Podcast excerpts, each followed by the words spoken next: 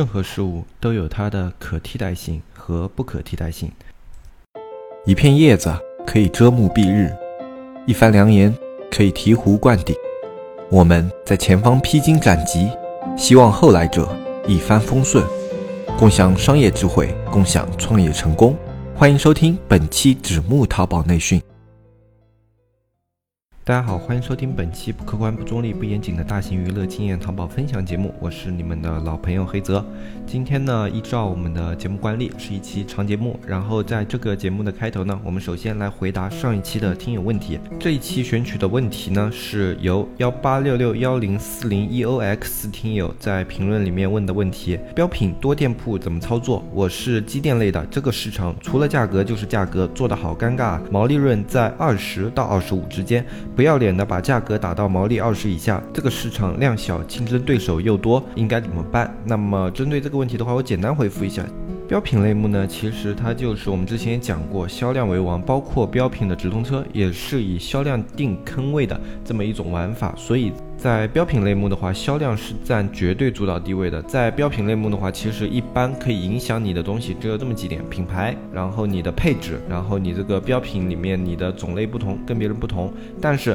这些只能说是把你的标品细分化，然后在这些细分化下，你依旧要去跟别的产品去竞争销量啊。比如说你都是卖苹果七的，那么你还是要跟其他的苹果七商家去竞争销量，这是很简单很好懂的一个道理。那么针对标品类目的话，除了销量我们能做的东西是什么？其实很少，很有限。那么我们还是有操作可以去做，但是这样的操作它不会带来比销量更好的效果，这个是我们的前提。就是说，你销量肯定是影响你标品类产品最大的一个比重。那么在这销量之外，我们可以运用一些手段，比如说一些小的联动促销啊。我们就拿手机这个类目来举例子的话，手机它经常现在会跟一些套餐活动，比如说话费套餐，呃，保修服务。啊，就类似于这样的一些软价值的东西，跟你的这个标品给它绑定在一起进行购买。比如说，同样是卖两千八的一款手机，你这款手机单纯是一个手机，但是另外一个手机呢，它能够提供一定的保修服务，然后提供一定的额外的增值服务。比如说几年之内啊，我们接受回购啊，就是说你这个手机不要了，那么你来我们这个店铺啊，我们根据你这个手机的使用率和磨损率，我们进行估值，我们会进行回收。只要你找我们店。不就可以了，然后怎么怎么样的啊？这是一种手段。然后其他类似的呢，类似你去跟运营商去谈一些套餐服务啊，比如说你的话费套餐啊，或者说流量套餐啊，这些也是一些手段。在这个价格基础上，你可以推出一些低成本的，在你利润空间之内的一些小的活动，那么用这些活动去吸引你的顾客。然后另外一个就大家经常用的，也就是说这个听众他最经常看到的一个方面呢，就是价格战。价格战在标品类目是十分严重的，因为同样的产品，你低低五块就是便宜了五块，低十块就是便宜了十块，这个东西是实打实的便宜下去，没有任何东西的差距在里面，可能大家品牌也一样啊，然后里面用的配置也一样啊，啊，所以说那肯定是买更加便宜的那一个，嗯，然后有的人会说，那么。可以用一些，比如说质量方面的这种东西，去给顾客这种不太懂行的顾客啊，去给他们这种一种概念，就是说我们这种产品其实质量会比那些便宜几十块的更好一些。但是其实这样的说法呢，就有一点把顾客当傻子的意味。比如说我曾经看到过这样的一组图，就是说同样卖 CPU 的两个商家，很多 CPU 我们都知道他们是拍了 CPU 里面那张照片，然后放在淘宝上面作为主图的，就是很明显告诉你我卖的。是这个 CPU，然后有的卖家呢，他们用的是 CPU 的盒子作为主图，然后说的是盒装 CPU。那么对于不懂行的商家来说，哎，确实可能他觉得那个装在盒子里的好像更加高大上一点。只要稍微对电脑有一些涉猎，稍微懂行一点人，他就会知道，其实那个散装暴露在外面那个 CPU 和你盒装 CPU 是一模一样的，没有任何差别。这就是标品类目一个很尴尬的处境。美工能够给你提供的东西已经很少了，比如说。呃，我们这边你同样是还是 CPU 吧？那么我已经了解了你这个型号的 CPU 怎么怎么样的。那啊，我接下来去另外一家店铺看，它的价格更低，我去他店铺看，哪怕他店铺没有介绍，哎，我就看到它这个型号什么完全一样的，它下面详情我都不用看了，它价格更便宜，我就下单了。哎，为什么呢？因为反正都是一样的东西，我就选了一个价格低的。你的详情很有可能给别人做嫁衣，你这里介绍这么多啊，他看完之后他知道这是怎么样一个东西，然后他再去比价，比完价以后选了最便宜那个，最便宜那个它可以连详情都没有，只是几行字介绍一下就够了。这样它只要这个商品没买错，它就可以了。这就是标品类目，详情和主图能够起到的作用非常局限的一种现状。所以说，在标品类目的话，你去你的页面逻辑上啊，或者说你去用一些比较质量啊这样的手法，其实是。很低端的手法，因为你要知道，你标品类目的客户群对应的往往是非常精准的。比如说 CPU，比如说机电啊，比如说一些机械设备，他们对应的客户都非常的精准。如果他不懂行，他一般不会去买到这样的东西。对不对？我们考虑，如果这样去考虑你的客户群的话，那么你更多的其实还是要先比价，比完价以后，我如果可以在维持利润的情况下接受的最低价格，这是我们第一步要做的一个东西，就是说我肯定是用这样最低的价格在冲前期的销量。然后第二个，我们在标品类目最经常用的一个操作就是打坑位。打坑位这个手法，我们在讲直通车的时候就讲过非常非常多遍。你在标品类目，你占领到第一的坑位，你就拿。到了最大的流量，因为标品类目很少会有往后滑特别多页的人，因为标品东西实在是太类似了，你看几个就知道这个类目所有的东西都一样。所以说你站到一二三这种坑位的话，你就拿到了最大的流量。你的详情页稍微差一点，你的主图稍微差一点，影响有，但是不大。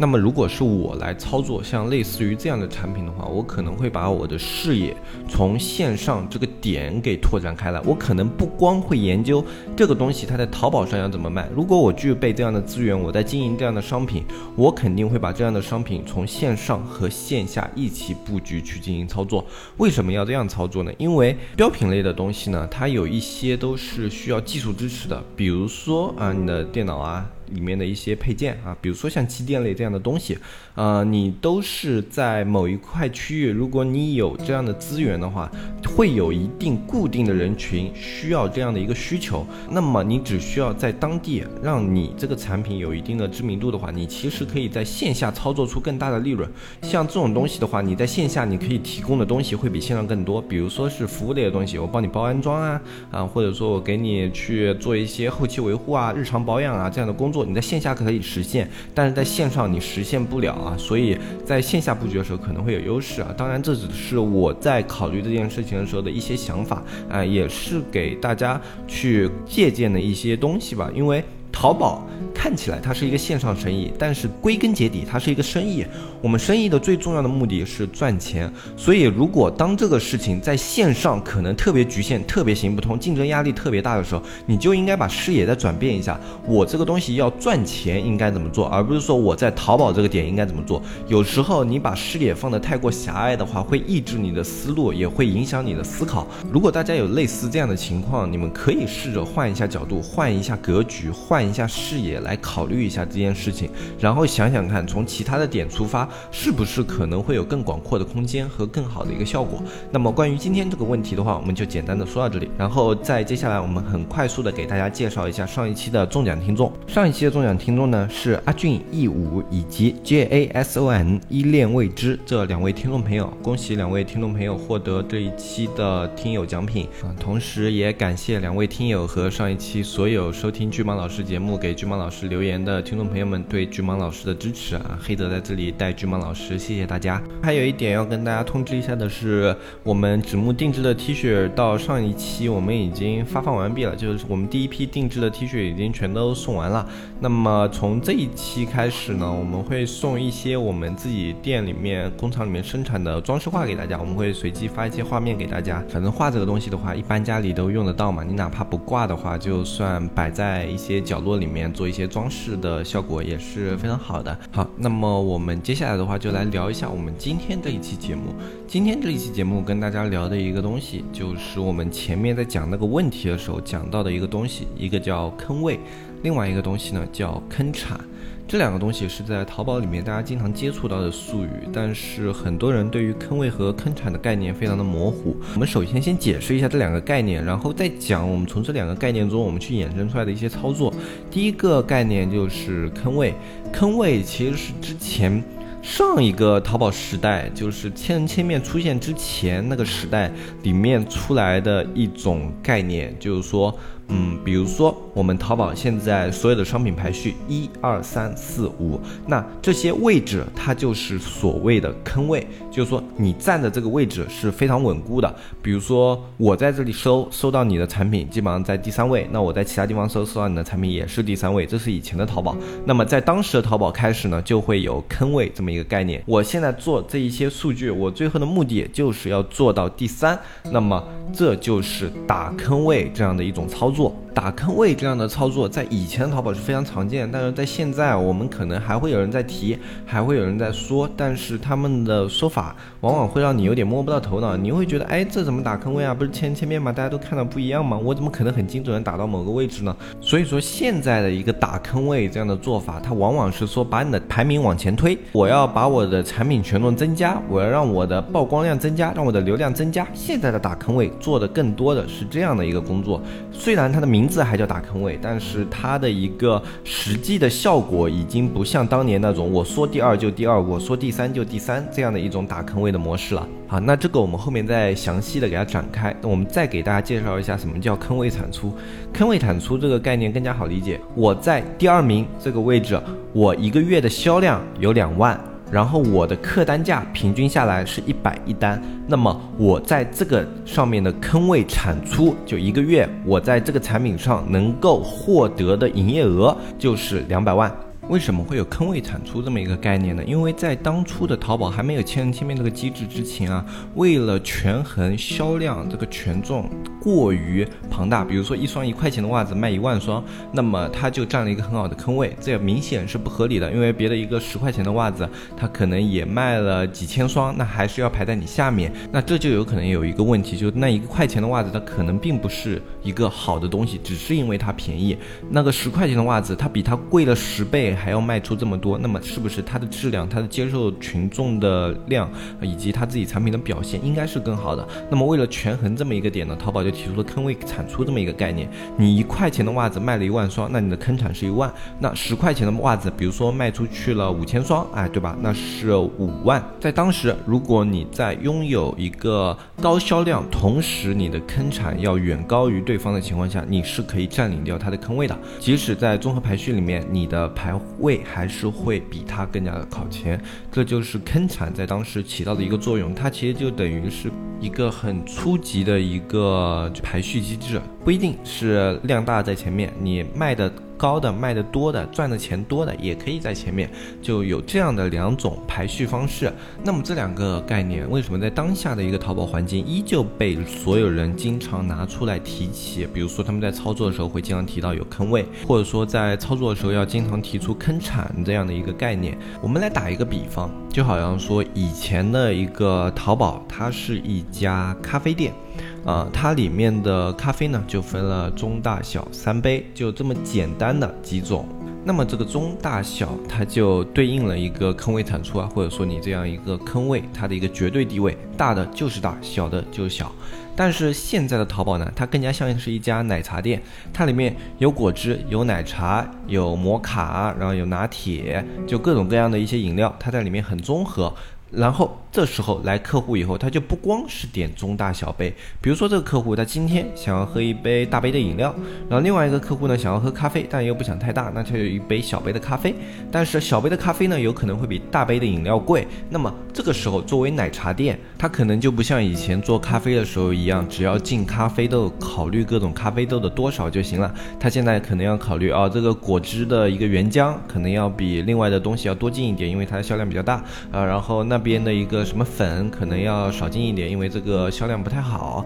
但是有一样东西，它永远是一直要使用的，不管你在开咖啡还是开奶茶，那个东西就是水。那销量坑产这样的东西，对于淘宝的权重来说，它就像是水；而其他的类似于你的客户群体、客户标签，他们就像是饮料里面的一些原浆啊、那些粉末啊，或者说一些珍珠啊这样的一些调料，或者说辅助工具在里面。但是最基础的这个水，它依旧是不会会变的，它的比例可能变少了，可能有两成的原浆，然后兑上了八成的水，或者说有三成的一个果粉，然后兑上了七成的水，它可能现在这个比例降下来了，但是它依旧占据着一个比较主要的一个主导地位。这就是为什么我们现在依旧要去把坑位和坑产这样的概念拿在很多的操作里面去说，就是因为这两个概念直到至今，它仍旧在你的淘宝运营和操作中占据了一个非常大的一个比重。很多人他在运营的时候，他会说我没有方向性，或者说我没有一个概念，怎么样去做好这样的一款商品，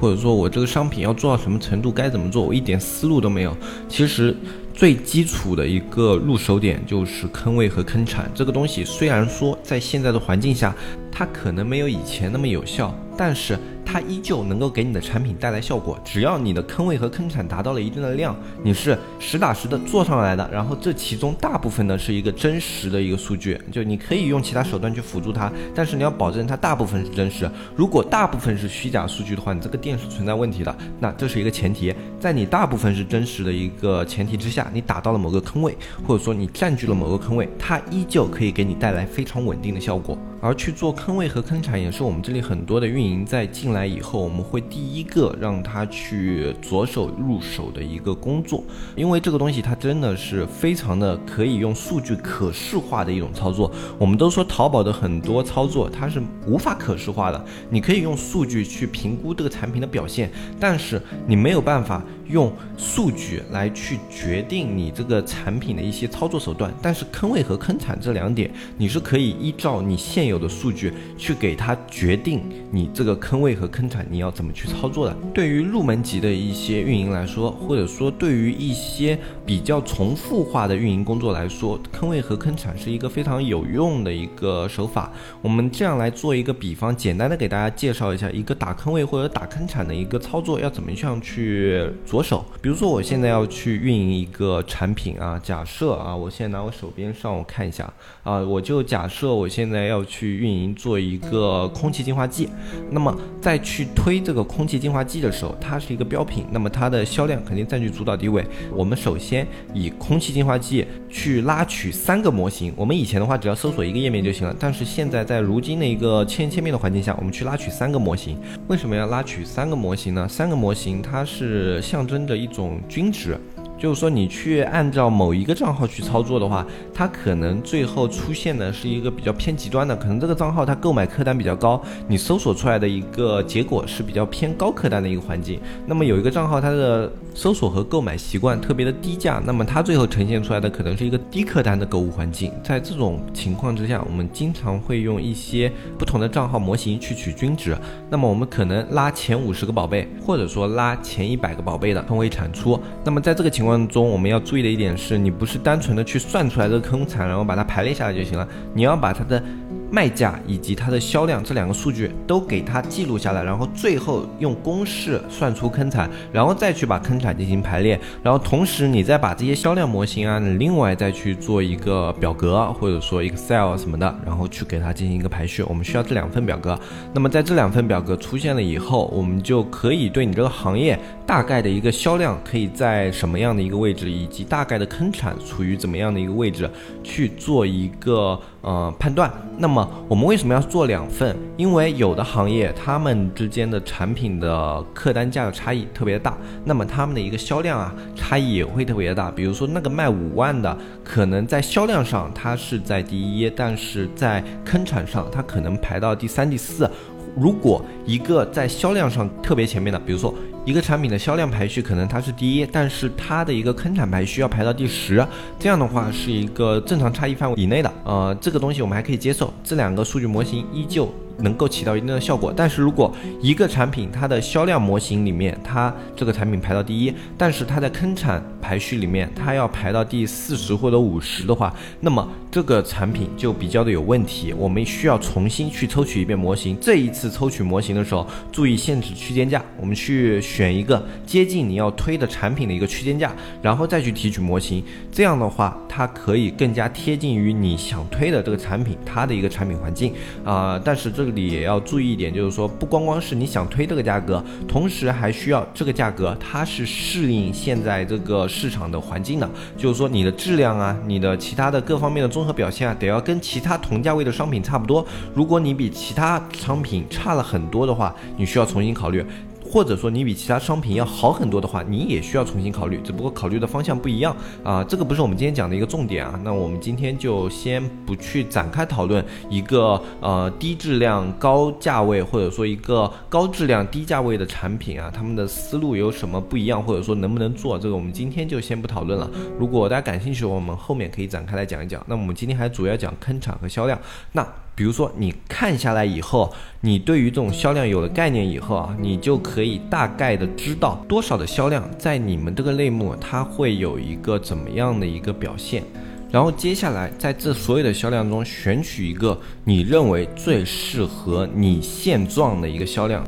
什么叫适合你的现状呢？我们都知道推广商品它是需要资金的，这个我们在节目里面强调了无数次。现在的淘宝是不可能不花钱做起来的，在你的资金允许范围之内，在你的精力允许范围之内，以及在你的团队能力允许范围之内，这三点是你去定你的销量和坑产的一个指标。呃，为什么是考虑这三点？资金我们很好理解，没有钱你就会断崖啊，你就这个产品推不了。那么资金这一点我们就不细说了。什么叫在个人精力？你自己在去运营这家店铺的时候，你可以每天花五个小时，或者说六个小时，全身心的在店铺上，然后你可以顾得过来这些工作。比如说你现在这个产品销量如果达到两万啊，如果达到两万，那么你能不能把这两万的产品订单全都让它非常好、非常规范的运作下去，让你的发货啊，你的整个呃工厂线的生产啊，或者说你去作为一个订单，你去按。时配送啊，这样的一些方面会不会产生问题？如果会产生问题，不要去做那么高的销量。就哪怕你觉得你的资金可以打到那个坑位，但是你的精力跟不上，那就不要去做。因为一旦你精力跟不上的话，啊，就会导致一种很可惜的情况，就是说你这个产品它起来了，但是因为你跟不上它的一个节奏，导致这个产品最后下滑，然后最后慢慢死掉，这是一种非常可惜的情况。你宁可先把第一个目标定低，然后在第一个目标稳步的情况下，你把其他方面再去给它往上推，比如说你的生产能力啊，或者说你的团队能力啊，把它往上推，把它往上推了以后，你再持续把这个目标慢慢的去做高，这样是比较稳妥的一种方法。当然，这也是我比较喜欢的一种方法。每个人适合的方法不一样啊，我们也只是给一个建议，那你可以自己去考虑。然后关于第三个点，需要你的团队能力跟得上。比如说你的资金能力允许你可以推到两万销量，你的一个精力可以让你可以推两万销量，但是你的团队现在还不具备去操作两万销量这样一个销量的能力。比如说他们在运营上可能开车的能力啊，或者说去呃补单配比的能力啊，或者说他们去初步运营的一个能力啊，还够不到这样的一个能力，那也不要去做。呃，如果你强行想要把它一下子推到很爆的话，你们可能应对不了很多的突发情况，啊，这种情况下的话，你们可以先在团队允许范围之内，同样的，你先以自己最薄弱的点去做突破。当你这个点它可以突破了以后，你其他方面只是啊跟上了。就是说，这个点跟上了你其他方面，然后你整个团队才能比较好的运作。呃，这个就是我们非常有名的一个原理，叫短板原理。如果你的短板过短的话，你里面装的水是以这个短板为基准的，不是说以你这个团队的长板为基准的。这也是我在做事的时候经常会去考虑的一个点，就是说。把自己最短的点作为你想要去定目标的一个基数，不要把最长的那个点作为定目标的基数。如果你以最长的点去做定目标的一个基数的话，你往往是达不到这个目标的。好。那在这样综合考虑以后，你就可以得出来一个你做出来的一个最适合的销量是多少？你可以得出来这样一个数字。呃，如果这样都得不出来一个数字的话，大家可以去多看一些更加基础的一些比较入门的一些电商方面的知识啊，以及视频都可以。呃，那么外面有很多的这样的一些文章，不过比较散乱。那我们在社区的话，也有在整理一些这样的一些资源，比如说视频，比如说文章啊，包括我们的知识星球现在也在做。那么如果大家有兴趣的话嘛，你也可以去添加我们微信“纸木电商”的拼音，添加小安，然后去了解一下这方面的内容。你觉得如果能够帮助到你的，呃，你就可以加入一下我们的社区。我们社区现在是比较划算的，因为我们现在加入的话是我们以前价格二百九十八，同时还附送子木星球。等到九月二十五号以后呢，我们的社区会进行一个全方位的提价。呃，也是因为我们现在对于社区方面投入了更大的人力精力嘛，所以我们需要一个提价，也不是平白无故的去提价的，因为我们做的事情更多了。那么在这样的一个情况下的话，其实九月十五号之前加入是非常划算的。具体的内容你可以去跟小安了解一下。那么我们在假设你是一个有基础的运营，你可以也得出这样一个销量以后呢，我们就以这个销量你去制定你接下来的规划，比如说。直通车的比例，你可以以这个销量为基础，你去制定好直通车它大概的一个比例啊，我们都可以。我们之前在讲直通车的时候就已经说过，就你的直通车啊，或者说转转推广啊，它的占比它是可以看出来的。比如说淘宝客推广，你都是可以看出来的。如果你这个类目里面，他们大部分一个淘宝客推广啊是百分之二十，或者说百分之十。那么你就可以把这一部分，你就划拉到淘宝客里面，你就把这个销量的百分之十，你归纳到淘宝客，这百分之十你是需要用淘客去推的。然后在类目大部分都是。直通车做了百分之三十的情况下，你可以把这一部分的销量乘以百分之三十，然后划到直通车里面去，然后你就可以通过这一点，你可以算出直通车大概会投入多少，然后可能它还有百分之十五或者二十的一个转展，你也把这部分划拉出来，然后利用这一个，你可以去算一下你的转展投入是多少。然后接下来的话就是以每一个点，你现在每一个点都有数据了吧？就是说你都有一个销量的目标，你以这些目标去规划你每个点的一个投入，比如说。我要做到一个直通车稳定这么个销量的话，那么我前期的直通车销量应该是多少？中期的直通车销量应该是多少？后期的直通车销量最后稳定到这样一个情况呃？这一部分的话，我们前面直通车那个系列是仔细的讲过的，大家可以回头去听。那么转展和淘宝客都是可以同理的，或者说微淘的话，他们都是可以同理的。只不过你可能如果要去推广这一块，你需要去花一些精力去专门学一下这一块的内容。这不是说我这里随便三言两语就可以给大家讲清楚的。那么我这里只是通过坑产和。销量这么一个概念给大家提供啊，你可以这样去做啊，可以让你比较有方向性，比较有目标。只是给大家提供这样的一个思路，这样子谈下来以后，你觉得你已经有了一些思路了，你知道接下来你这个店铺你可以去做一些怎么样方面的一些尝试了。那么我觉得，那我这一期就已经给你了一点帮助了。那么其他的你可能想要学的，类似于像呃淘宝客啊，或者说像直通车啊，或者像赚转。啊，这种你都可以有针对性的去寻找一些东西去进行学习。呃，我们的社区可以算是一个渠道，当然外面也有很多的渠道。我们现在把外面的很多资源都整合在了一起。啊，包括之前有一些听众朋友在跟我们说，就是说我们社区的一些资源，他在外面有同样的资源可以看到，所以怎么怎么样的。啊，其实这一点的话很正常，因为淘宝的圈子说大不大，说小不小。我们总会有一些，就如果你也在外面购买资源，我们也在外面购买资源的话，我们总会有一些重叠的地方。啊，那我们不光会有重叠的地方，我们还会有不重叠的地方。比如说，我们这一批的视频来自于这一块，我们还会有很多东西来自于另外一块。只不过我们现在更新的是这一块，所以你觉得啊，我们社区的东西好像跟你重叠了啊？其实不是这样的，我们只是这一段时间东西跟你重叠了。我相信，如果长期你在我们社区里面去看东西的话，我们还是可以拿到很多的一些付费资源，你没有看过的。然后以后我们在社区会慢慢进行更新的。最后再跟大家稍微提一下我们那个从零开店的店铺啊，从零开店。店铺大家可能经常会说一点，就是进度比较慢。呃，进度比较慢这一点呢，其实巨蟒老师啊，昨天没有跟大家细说，他来的时候也只是专注于做节目，因为非常的紧张。那这里的话，我先帮巨蟒老师说一下，就是说他巨蟒呢在做这个店铺的时候，同时我们这边还有一些店铺，他作为一个主管，他要帮我们兼顾一下，就是说我们下面的运营啊，他要带着管，然后同时他还在主力运营自己的一家店铺，那么精力是比较分散的。在这种情况下单，的话呢，它的一些运营的策略就会制定的稍微长线一点。比如说，我们如果在全力砸一家店的时候啊，我们所有人力投进去的话，我们一个直通车的一个周期，我们可能控制在一一个月以内。但是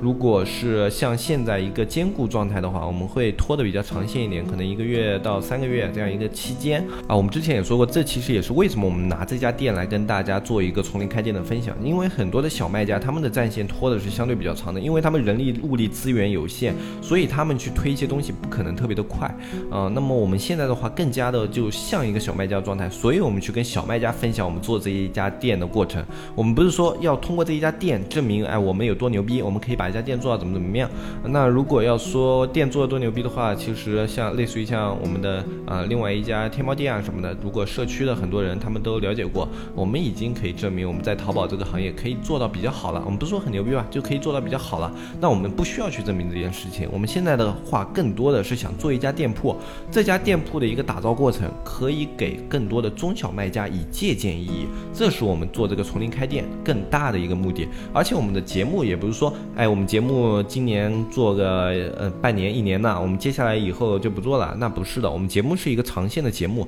所以这个东西会跟我们的节目一起陪伴着大家。我们会慢慢的做一家店铺，然后同时我们节目里面会时不时的对这家慢慢做的店铺给大家去分享一些东西，比如说我们这个店铺要做什么调整啦，哎，我们这个店铺现在在推什么款啦，我们现在这个款表现怎么样啦，是不是有问题啊？然后这个问题出在哪里啊？比如说这个款好像有点亏损了，那它为什么会产生亏损啊？我们以后会更多的去分享这些东西给大家，用我们的运营经验、我们的运营视角去给大家分析，我们去运营一家小的店铺，一家中小卖家去做的店铺，它可能会出现的一些问题，以及比如说以后的话可能会涉及到呃一个中小卖家店铺，你在什么样的一个条件下，你可以把它更往上一步，像那个你以前不敢卖的阶梯再卖一点点，你什么时候适合去做这样的事情了啊？或者说一个中小卖家店铺迟迟没有销量，或者说迟迟没有表现的话，它最可能出现在哪些问题上？那我们现在做这样的一件事情的时候，我们也会去总结这样的经验，以后可以分享给大家。今天这期节目的话呢，就跟大家简单的说到这里，不要忘记我们今天的评论区依旧是有福利活动，所有评论的听众里面，我们会抽出两个人送出我们工厂自己生产的一幅精美的装饰画。同时不要忘记在我的节目下方留言问题的话，是有机会可以在节目里面得到一个比较详细的解答的。我在每一期的长节目里面都会为大家讲解一个评论区里面比较有典型性的问题。那好，我是黑泽，我们下期再见，拜拜拜拜拜。